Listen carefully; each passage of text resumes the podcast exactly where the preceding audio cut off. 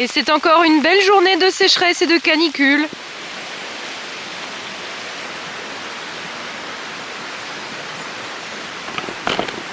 Bonjour à tous, bienvenue dans cette nouvelle vidéo. Je suis Tatiana Ventose et vous l'aurez remarqué aujourd'hui, c'est une vidéo un peu euh, spéciale. C'est une vidéo un peu coup de gueule dans un cadre euh, assez approprié, je l'espère, euh, au sujet de la vidéo. Ça fait un bon moment que je souhaite, que je souhaite en parler de ce sujet, mais que je n'ose pas parce que je sais que je vais me prendre des torrents de haine de la part de ceux qui ne tolèrent pas d'entendre un point de vue, disons, plus mesuré que le leur. Je sais que je ne vais pas manquer de me faire traiter de complotiste, de climato-sceptique, euh, pour avoir osé, alors c'est même pas dire, c'est penser euh, ce que je m'apprête à vous dire, mais tant pis. Parce que à titre personnel, j'en ai juste assez du fait que si tu ne prêches pas l'apocalypse climatique imminent, on s'empresse de te faire passer euh, pour quelqu'un d'irrationnel, euh, pour un complotiste, voire un négationniste avec tout ce que le,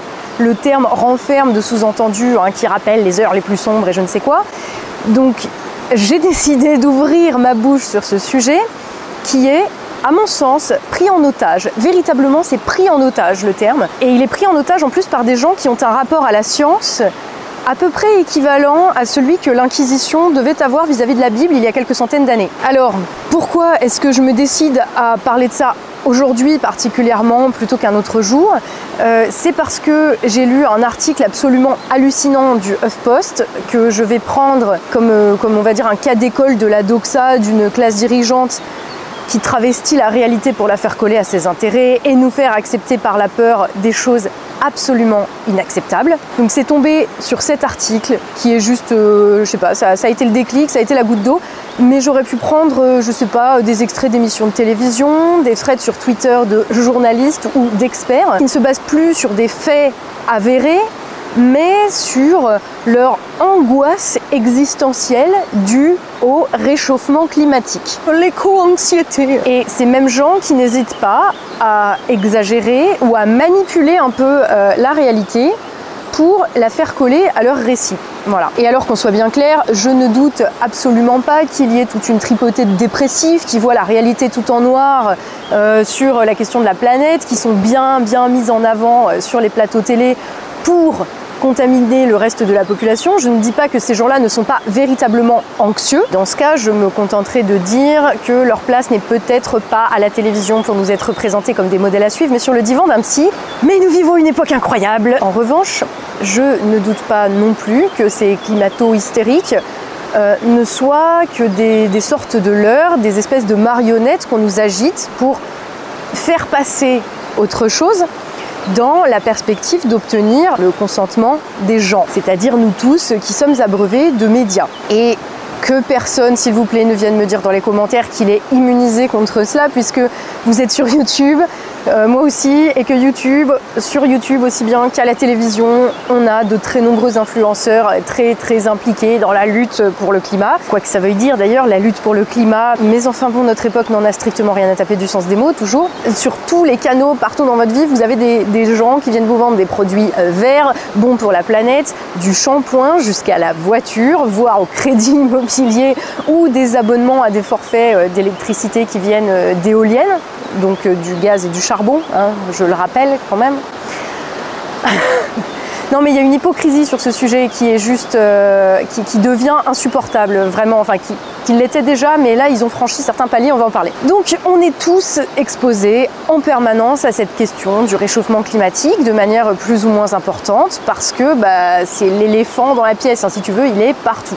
Et rien d'étonnant à cela, c'est simplement euh, la nouvelle euh, forme. Alors je ne dis pas que l'écologie n'était pas une vraie discipline initialement, mais aujourd'hui l'écologisme c'est simplement la nouvelle forme qu'a prise l'idéologie dominante pour continuer de, se perpétuer, parce que qui déteste la planète, qui a envie de mourir euh, dans des incendies de forêt, qui a envie de, se battre pour l'eau, etc. Donc je veux dire c'est vraiment, enfin c'est le truc affectif, émotionnel, pur que l'idéologie dominante utilise euh, pour, euh, pour continuer d'exister. Donc bref, tu ne retrouves pas ça seulement dans les moyens de diffusion de l'idéologie de la classe dominante que sont les médias, euh, mais aussi dans ta vie quotidienne. C'est-à-dire que tu vas retrouver ça dans les projets de ta mairie ou de ton quartier, où il faut absolument que tout ait la mention éco-responsable, respectueux de la planète, etc. Quand tu fais tes courses avec les labels bio, avec les étiquettes où c'est écrit que c'est bien un produit 100% naturel, on va en parler à tes gamins à l'école,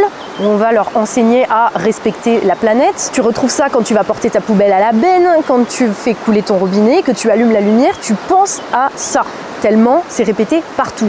L'écologie est présente dans tous les aspects euh, de ta vie. Et là, à l'heure actuelle, en fait, je dirais plutôt, euh, la distinction que je vous ai faite tout à l'heure, c'est plutôt l'écologisme, en fait, qui est présent dans, dans tous les aspects de notre vie, puisque l'écologie, euh, c'est simplement une discipline, c'est la science qui étudie les êtres vivants dans leur milieu. Et comme on va le voir, on n'en est pas aujourd'hui à euh, informer les gens avec des faits scientifiques de manière plus ou moins euh, simplifiée ou vulgarisée. On a ici quitté le domaine de la rationalité scientifique et l'écologie, c'est devenu un simple habillage pour te faire accepter une certaine politique. Voilà, c'est de tout ça un petit peu qu'on va parler dans cette vidéo. Alors, d'où ça vient? C'est parce que ça fait plusieurs semaines que je vois dans les médias des informations qui me paraissent absolument délirantes, euh, toutes reliées au réchauffement climatique de manière directe ou indirecte. Et, j'en ai, je, vous l'avoue, hein, j'en ai un peu marre d'avoir l'impression qu'on me prend pour une buse, qu'on essaye de me faire peur avec des cartes où tout est toujours en rouge, où tous les records sont systématiquement battus sauf quand il fait plus froid que d'habitude et là où personne n'en parle parce que c'est pas intéressant et ça ne nourrit pas ce récit-là, où on me promet que je vais mourir de soif dans les flammes de l'enfer du réchauffement climatique. Et je vous avoue que moi qui aime pas la chaleur, euh, ça m'emmerde encore plus. Tout ça avec cette seule impression que tout est toujours exagéré dans un but pas du tout constructif en plus, où il n'y a pas de, solution, de projet qui t'est proposé, hein, bien sûr. Systématiquement, c'est uniquement du catastrophisme. Et en plus de ça, avec le côté euh, c'est vous euh, qui êtes coupable, c'est vous les gens euh, qui avez une voiture, qui prenez une douche tous les jours. T'as toujours l'impression à la fin que t'es une mauvaise personne, qui n'en fait pas assez pour l'écologie au quotidien. Et en faire assez pour l'écologie, ça consiste souvent à avoir un train de vie de bourgeois. Je suis désolée de le dire, mais voilà. Il y a un autre niveau là-dessus qui est encore plus malsain, je trouve, c'est que le fait de dire ce que je viens de te dire, que quand même c'est peut-être un peu exagéré et c'est peut-être très culpabilisant, ça te fait passer directement dans la case mauvaise personne qui déteste la planète. Et ça, ça commence à être excessivement insupportable. Parce que le monde ne se divise pas entre les gentils éco-anxieux qui vont au marché bio, mangent des steaks de soja et roulent en voiture électrique qui montent pas les côtes à la montagne, et les autres qui sont euh, des méchants climato-sceptiques qui détestent la nature. Sachant d'ailleurs que sociologiquement, un Parisien écolo-vegan connaît 100 fois moins la nature que les chasseurs de mon village, mais on va pas s'arrêter à ce genre de détails. Je... Donc voilà, je vais pas y aller avec le dos de la cuillère, hein, mais il, faut que ça sorte.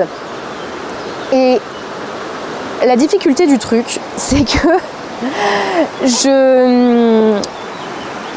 C'est compliqué d'en parler pour la raison que je ne suis pas climatologue, et je pense que c'est ça aussi qui m'a bloqué avant de faire cette vidéo pas mal, je vous exprime ici un ressenti dont je ne doute pas d'ailleurs euh, qu'il est partagé par beaucoup de monde, alors pas par tout le monde, mais par un certain nombre d'entre vous. Et pendant très longtemps, je me suis dit que ce ressenti, justement, d'être pris pour une buse avec des exagérations permanentes sur l'écologie pour nous faire culpabiliser, je me suis dit que c'était pas légitime parce que ce n'était jamais qu'un ressenti. Voilà.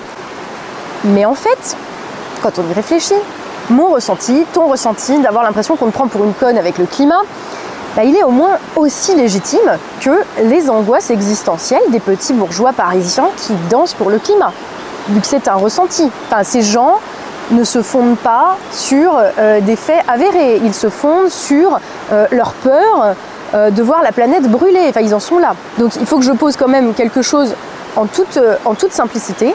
Je ne doute pas de la véracité d'une hausse des températures à l'échelle globale, à l'échelle de la planète.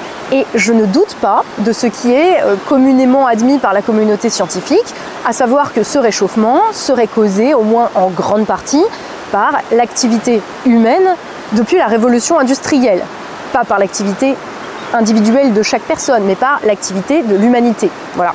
Et ce, d'ailleurs, même si la France n'a de nos jours qu'une responsabilité et donc un impact hypothétique assez minime sur le bousin, et que j'ai quand même du mal à comprendre pourquoi c'est chez nous plutôt qu'en Chine que les écolos font la leçon, mais passons. Non, en fait, j'ai pas de mal à comprendre, je vois très bien pourquoi. Ce qui m'interpelle ici, et qui, je vais le dire, me gonfle assez, beaucoup, c'est la manière dont tout ceci est propagé, cette manière de penser euh, le climat nous est imposée et systématiquement en plus sans qu'il ne nous propose aucune perspective ni solution. Si, achète ma merde, voilà, achète euh, ma voiture électrique, euh, achète des parts dans mon éolienne pourrie, achète, voilà, c'est systématiquement c'est achète, c'est éco-friendly, c'est éco-responsable, et ça va calmer ton éco-anxiété. Et la solution, c'est donc la consommation. Peut-être un problème, mais bon. Tout ça en plus avec la très désagréable sensation que c'est fait, que c'est mis en scène, hein, parce que c'est de, la mise en scène. Enfin, je veux dire, c'est un récit, donc euh, il y a une forme de mise en scène là-dedans. Je pense qu'on va s'accorder sur le fait que euh, euh, toute, idéologie dominante met en scène son, récit. Hein. Tout ça est fait dans le but d'entretenir un modèle de société qui est devenu intenable et dans le but de nous faire accepter une dégradation de nos conditions d'existence au profit d'une minorité de parasites et éventuellement de ces idiots de la petite bourgeoisie qui euh, en auront des miettes. La, fameuse sobriété. Moi j'appelle ça la misère. Mais pour les bobos qui fantasment les classes populaires, euh, c'est sans doute la même chose de toute façon. Je vous ai prévenu que j'irai pas avec le dos de la cuillère.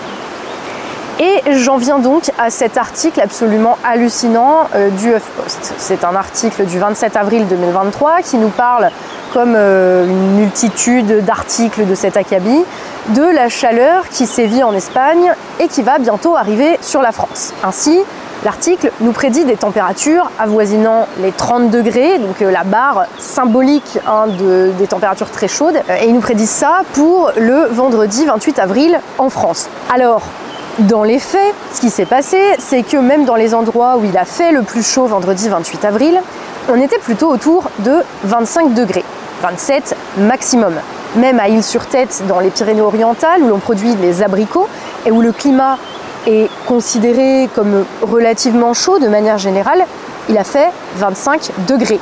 À Mont-de-Marsan, il a fait 27. En toute transparence, mes sources, elles proviennent de la météo agricole, qui est une source, à mon sens, beaucoup plus euh, précise et euh, très localisée. Après, c'est une question de préférence personnelle, mais en tout cas, voilà, moi j'utilise les données de la météo agricole, qui est celle que les agriculteurs euh, utilisent pour prévoir justement les variations de température heure par heure sur leur culture. Donc, c'est pas pour vous dire que vendredi 28 avril, on n'était pas au-dessus des normales de saison. C'est pour vous dire qu'il n'y avait peut-être pas besoin d'exagérer la température de 5 degrés pour arriver à 30. Est-ce que vous vous rendez compte de la différence que ça représente 5 degrés? À quoi est-ce que ça sert Sinon, à faire peur aux gens? Alors l'article en plus nous dit tout de suite après que le réchauffement climatique est en cause. Ils l'ont même mis en titre de, sous-partie. Hein. au cas où tu as la flemme de lire l'article, c'est bien en gras que c'est le réchauffement climatique qui est en cause. Et en plus petit en dessous, par contre, on nous dit attention, euh, aucun record de chaleur ne sera battu en France, hein, de chaleur pour le mois d'avril.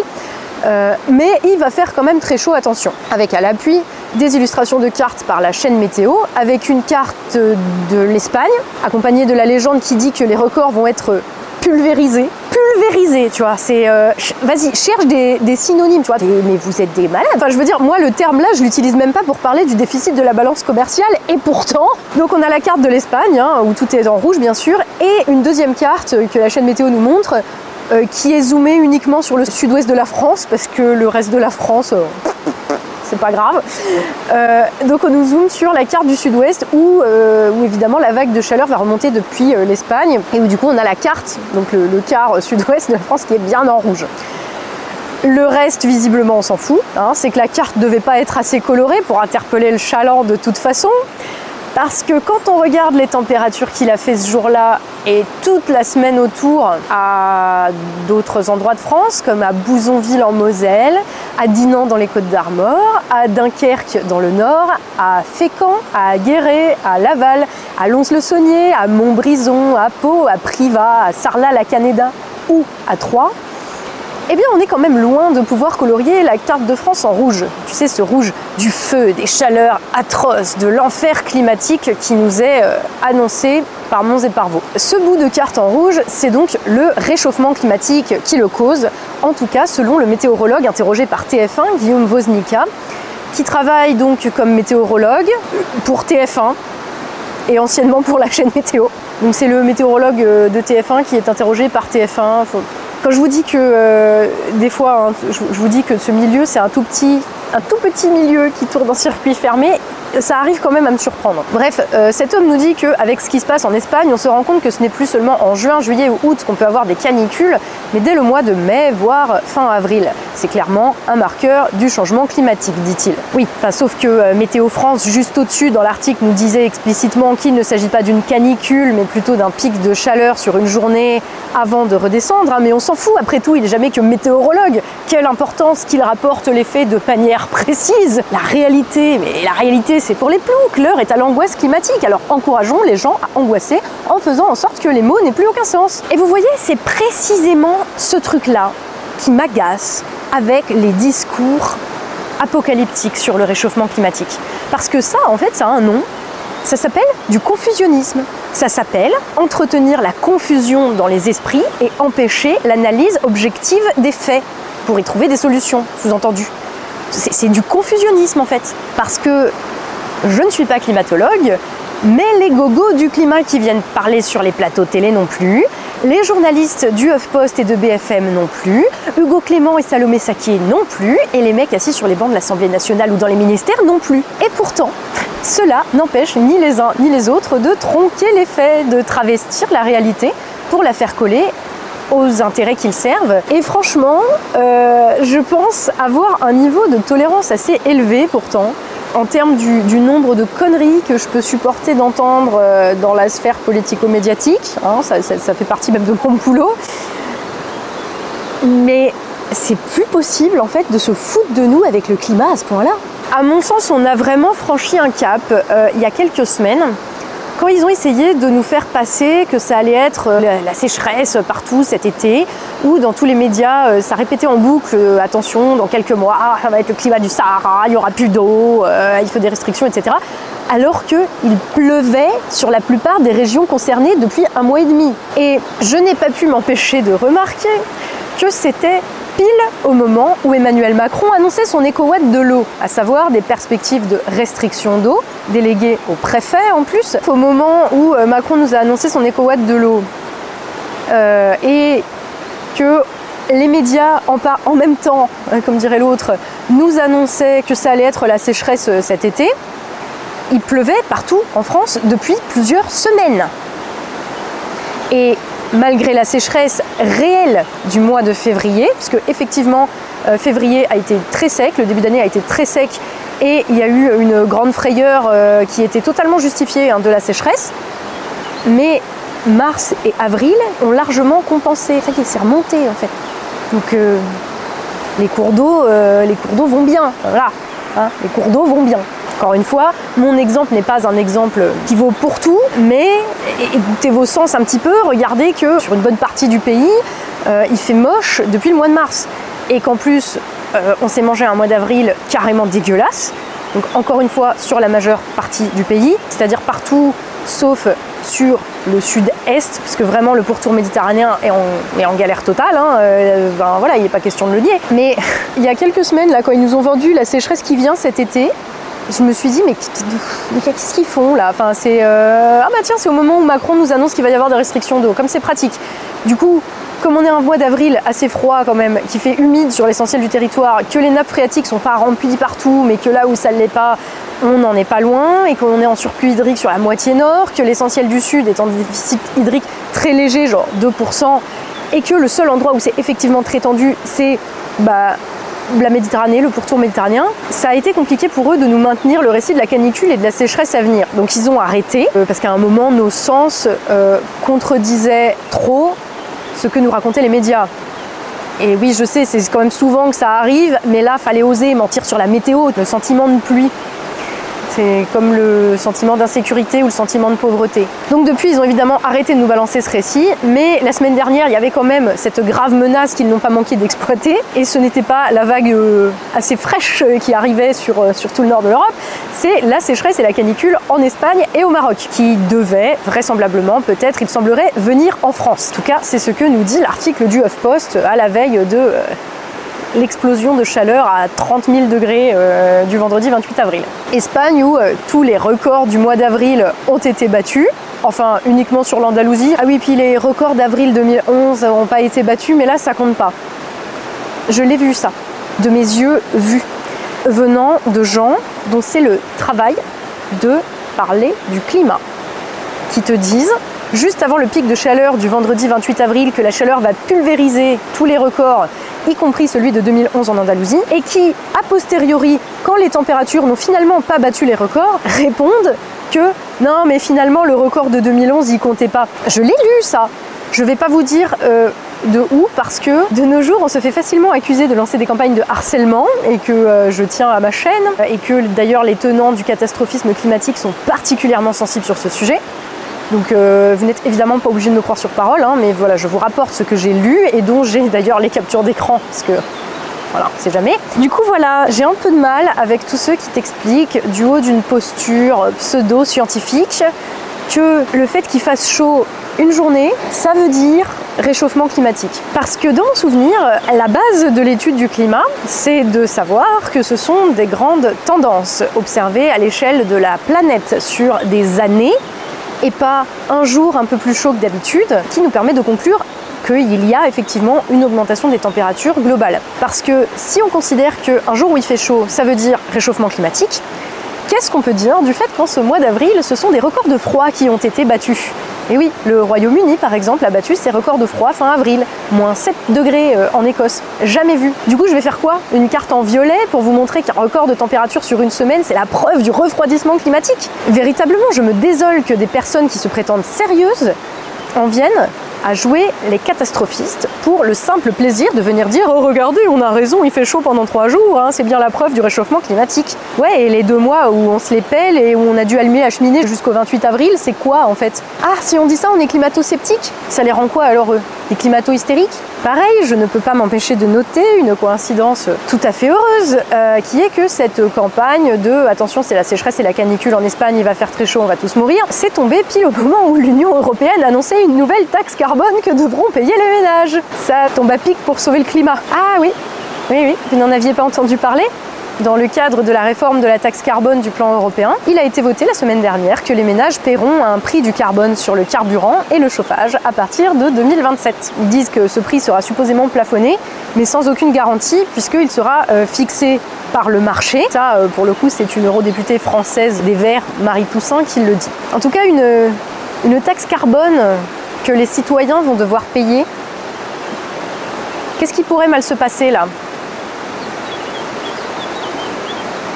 Ouais, et tu vois, c'est dans le cadre du même plan climat qu'on nous exhorte à réduire la viande, qu'on autorise l'utilisation d'insectes dans la fabrication de nos aliments. Et oui, j'ai vérifié, c'est un vrai truc. Ou encore qu'on nous oblige à augmenter la part d'énergie renouvelable dans notre mélange énergétique. Mix n'est pas un mot français, moi je parle français. Donc pour information, les énergies renouvelables, hein, ce sont toujours ces panneaux photovoltaïques qu'on installe à la place des cultures agricoles, donc qui nous donnent à manger, en utilisant le fait que nos agriculteurs n'arrivent plus à subvenir à leurs besoins grâce à leur travail, qui est donc de nous nourrir. Les renouvelables, c'est aussi les éoliennes qui défoncent complètement les sols de notre pays pour ne produire euh, aucune électricité, enfin, sauf si c'est adossé au gaz et au charbon, mais qui en tout cas rapportent beaucoup aux petites startups subventionnées qui les installent aux frais du contribuable et aux fonds de pension et autres gestionnaires de portefeuille qui héritent de leur gestion une fois l'installation terminée. Je vous ai entendu, vous avez dit la finance c'est s'y prendre. Et oui, il y a des intérêts de classe en jeu. Parce que c'est là que le bas blesse. Il n'y a pas de complot. Il n'y a qu'une lutte permanente entre des intérêts contradictoires, des intérêts de classe. Je ne parle pas des intérêts entre les individus. Et dans cette lutte, il n'y a pas vraiment de règles. La classe dominante utilise simplement tout ce qu'elle a à sa disposition pour le rester dominante et pour éviter de se faire renverser. Donc euh, si cet article du HuffPost a fait déborder le vase de ma capacité à tolérer l'irrationnel quant au réchauffement climatique, c'est parce que j'ai la très désagréable sensation que tout ça est utilisé organisé pour nous faire accepter des mesures politiques qu'on trouverait en temps normal inacceptables et que l'urgence écologique et la perspective de mourir de chaud et de soif si on ne l'accepte pas peuvent aider à faire passer la pilule. Une pilule que le peuple français traditionnellement n'aime pas trop et refuse. Mais la dite pilule, c'est-à-dire un système qui permet à la classe dirigeante actuelle, donc la bourgeoisie financière, de continuer de régner, elle est de plus en plus difficile à avaler parce que le modèle, euh, d'organisation euh, sociale qu'elle impose est en train de se casser la figure. En effet, à force de parasiter l'économie réelle, de nous prendre tout ce qu'on a, de chercher la réduction des coûts en délocalisant à l'autre bout de la planète, en faisant la mondialisation, eh bien ça crée les conditions de l'effondrement du système lui-même. Les contradictions sont telles que l'hégémon va créer les conditions de son propre, euh, de son propre effondrement ou de son propre renversement soit via des facteurs euh, endogènes, contestation interne, soit euh, en créant des ennemis de ce système-là qui utilisent les règles du jeu pour avoir les moyens de renverser l'ordre mondial établi, par la bourgeoisie financière, la mondialisation. Donc là, effectivement, hein, euh, leur, système, n'est pas en très très bon état. Et ils en sont réduits à des méthodes de moins en moins subtiles et de plus en plus brutales pour garantir qu'on continue de consentir au contrat social qu'ils ont établi. Et l'exagération permanente d'un problème réel, brandi comme une menace pour obtenir notre consentement à quelque chose que nous ne voulons pas, ça a un nom, ça s'appelle du chantage. Et je crois que c'est ça que je ne tolère plus. Ce chantage permanent à la planète, à l'écologie, au climat, alors qu'il s'agit tout simplement pour une poignée de parasites de perpétuer leur mode de vie qui lui-même détruit la vie. Et le tout avec, parce que s'ils étaient tout seuls, cette minorité, s'ils étaient tout seuls, en fait, ce serait pas si compliqué que ça de les dégager. Mais ils sont aidés en cela par toute la petite bourgeoisie citadine qui se plaît à, respecter la nature euh, depuis leur métropole. Euh, qui n'est pas assez cynique pour exploiter elle-même la peur, mais qui se contente de la propager. Euh, pris dans l'angoisse existentielle de l'effondrement de leur classe à eux, puisque cette classe a été gonflée, on va dire presque artificiellement, par la classe dirigeante pour, euh, se maintenir. Donc je suis toujours pas climatologue hein, depuis le début de cette vidéo, et je prétends pas en conséquence affirmer ce qui est ou qui n'est pas en termes de climat. En revanche, je parle de politique. En ce sens, mon boulot, c'est de prendre en compte ce qui est sur la base de ce que disent les experts du domaine, et je parle des véritables experts, hein, euh, pour prévoir et anticiper la meilleure manière de s'adapter. Et le boulot des scientifiques, des médias et des politiques, ce n'est pas de faire peur aux gens pour prouver qu'ils ont raison, pour faire le buzz ou pour nous faire accepter un projet de société totalement inacceptable. Pourtant, aujourd'hui, c'est ce qu'ils font. On a les scientifiques médiatisés, trop heureux qu'on leur fasse la part belle, euh, qui vont faire de très jolies cartes tout en rouge pour nous montrer qu'on bat, enfin pardon, qu'on pulvérise des records de température. Les médias vont relayer ça parce que ça fait de la vue, en travestissant encore un peu plus la réalité parce que évidemment promouvoir un récit prédisant qu'on va tous mourir dans les flammes de l'enfer de l'apocalypse, eh c'est évidemment plus vendeur que des sujets sérieux qui posent des questions sérieuses sur comment adapter notre modèle agricole, notre modèle industriel aux changements du climat qui sont avérés et de manière à euh, subvenir aux besoins de la population. Parce que je rappelle quand même que le but d'une société, c'est ça, c'est d'organiser la production de ce qui est nécessaire à la survie du collectif. C'est la base. Hein. Derrière ça, la classe dirigeante en profite pour, euh, pour rafler la mise de la peur, pour nous faire accepter de manger des sauterelles, forcer euh, l'implantation d'éoliennes de merde qui vont engraisser les, les financiers, pour nous faire euh, mieux passer la pilule que finalement la majorité de la population va vivre dans la misère, pendant que la classe dirigeante, la bourgeoisie financière, va continuer de mener son train de vie de parasite aux dépens du reste de la population. Le tout avec tous ces idiots utiles, tous ces larbins de la petite bourgeoisie citadine qui annonne la doxa, te parle de climat à longueur de journée depuis ses appartements parisiens ou lyonnais climatisés, avant d'aller prendre l'avion pour décompresser à Madrid et y oublier le temps d'un week-end culturel entre deux jus de légumes leur angoisse climatique. À un moment, euh, c'est peut-être cette classe qu'il va falloir démanteler et ces métropoles avec. Parce que ça, ça tue la vie. Parce que, euh, excusez-moi, hein, mais euh, des températures dans les endroits normaux, sont normales. Un exemple tout bête qui ne vaut que ce qu'il vaut, hein, mais qui sert ici d'illustration. il y a quelques semaines, début avril, je suis allée faire des courses dans la zone commerciale de la grande ville la plus proche de chez moi. Et oui, j'y suis allée en voiture. C'était un jour où il faisait beau et on nous a chanté euh, ce jour-là le réchauffement climatique. Et en effet, à la ville, il faisait 22 degrés, chaud pour un 10 avril. En revenant chez moi, au milieu de l'après-midi, dans mon village, en plein soleil, il faisait 11 dans mon village où euh, on a allumé la cheminée le soir jusqu'à fin avril parce qu'on se pelait sa race.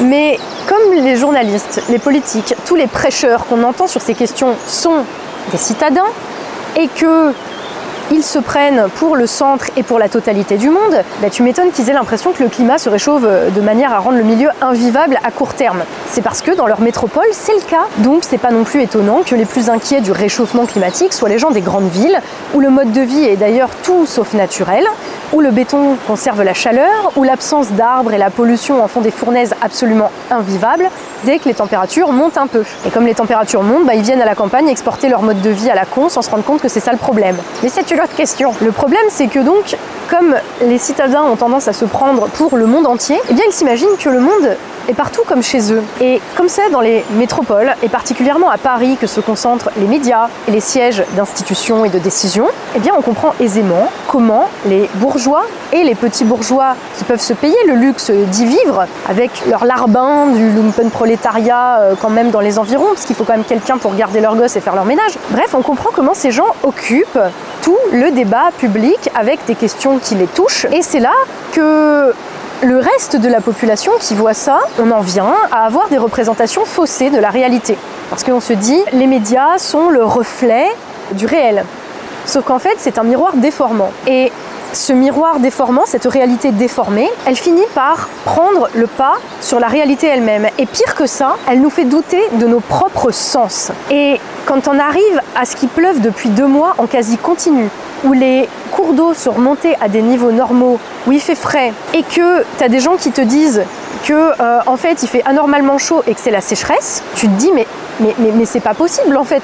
C'est la double pensée orwellienne là. On a froid, on allume le chauffage, on sort pas sans parapluie depuis euh, six semaines, mais c'est pas vrai, c'est la sécheresse, tu vois. Et c'est ça euh, le problème, c'est que ceux qui contrôlent les représentations, ils passent leur temps à te le dire. Il fait trop chaud, nous allons devoir donc en conséquence changer nos modes de vie. Et en traduction, ça veut dire nous allons vivre comme des pauvres. Sauf que bien entendu, hein, ceux qui prêchent ce déclassement ne vivront pas, eux, comme des pauvres. Car il s'agit pour eux de maintenir leur train de vie citadin, fait de chauffeurs Uber, de trottinettes électriques, de steaks de soja industriels venus de l'autre bout du monde, de supérettes ouvertes la nuit, de livraisons à toute heure, de nuits pleines de lumière mais sans jamais que cette lumière vienne des étoiles, et de journées grisâtres et irrespirables sans voir le soleil derrière les immeubles. Et ces mêmes gens vont te dire que les activités pratiquées par l'humanité depuis des milliers d'années pour assurer notre survie à tous, c'est mal, la technologie qui bouffe des ressources et qui ne sert à rien, en revanche, c'est bien.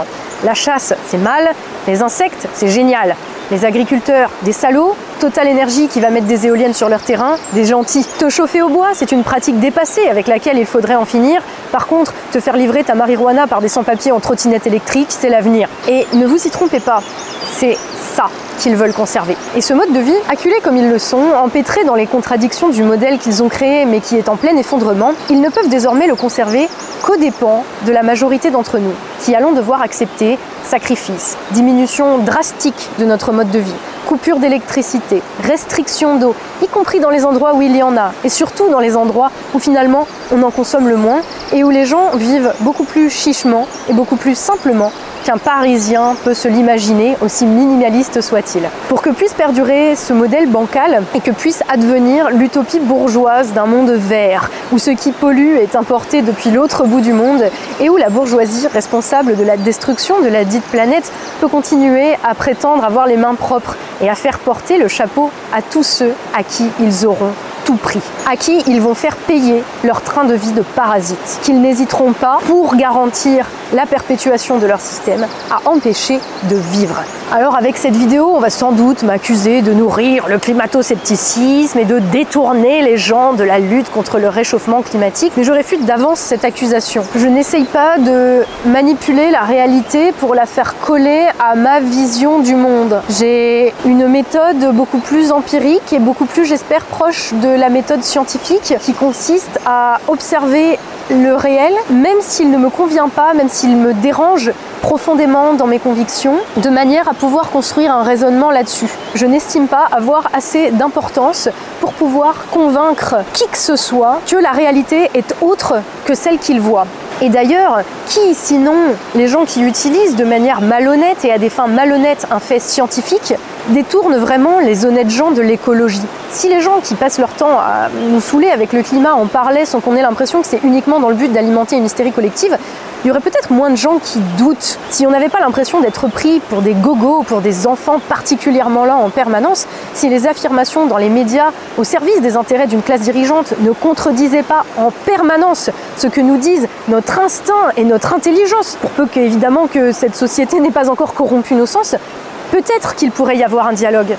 Mais comment dialoguer avec des gens dont le seul but est de conserver le statu quo, quitte à mentir et à travestir la réalité? Comment dialoguer avec des gens qui ne peuvent finalement que s'enfoncer toujours plus dans le mensonge ou le déni de réalité? On en est à un stade où ce milieu-là, c'est un gloubi-boulga de gens qui hurlent qu'ils sont angoissés du climat, qui travestissent la réalité, qui l'exagèrent quand ça arrange leur discours et qui la taisent quand ça n'arrange pas leur vision du monde. Alors non, je ne prendrai pas ça sur moi et je ne céderai pas au chantage à la peur et n'accepterai pas de laisser ces questions se faire prendre en otage pour autant. Parce que, de fait, ce sont des questions sérieuses. Comment adapter notre modèle agricole et industriel aux défis que vont poser les changements climatiques? Comment planifier la production d'une énergie décarbonée pour nous permettre de continuer à produire ce dont nous avons besoin et donc de continuer à vivre Ce sont des questions vraiment sérieuses qui méritent mieux que des accusations en négationnisme et des gosses qui pleurent leur éco-anxiété à la télé.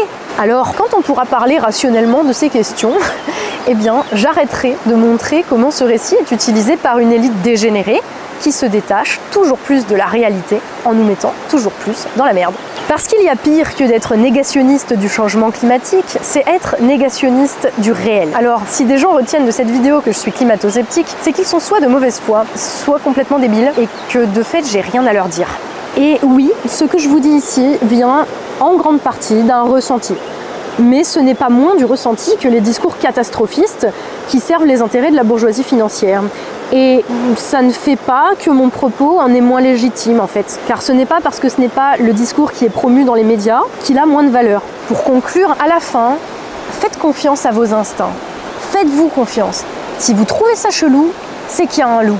Si vous constatez un décalage entre votre réalité et ce que les médias vous disent qu'est votre réalité, ce n'est peut-être pas que vous pensez de travers, c'est peut-être qu'ils vous trompent, sciemment ou pas d'ailleurs. Je ne fais pas de procès d'intention ici. Mais faites-vous confiance. Faites confiance à vos sens, faites confiance à votre instinct. Parce que si à la fin la manipulation médiatique ne suffira pas à sauver la bourgeoisie de l'effondrement, votre instinct à vous vous aidera à survivre aux conséquences de cet effondrement qui arrivera inévitablement et dont nous subirons également les conséquences. Hein. Parce que ne vous y trompez pas, ils chercheront à se maintenir par tous les moyens, quitte à entraîner le monde dans leur chute. Et si pour ça il faut vous mentir sur la météo, ils le feront. S'il faut désigner comme ennemis ceux qui essayent de dire le vrai, ils le feront. Et s'il faut prendre la planète en otage, ils n'hésiteront pas à le faire. Je crois que c'est assez clair qu'ils le font déjà.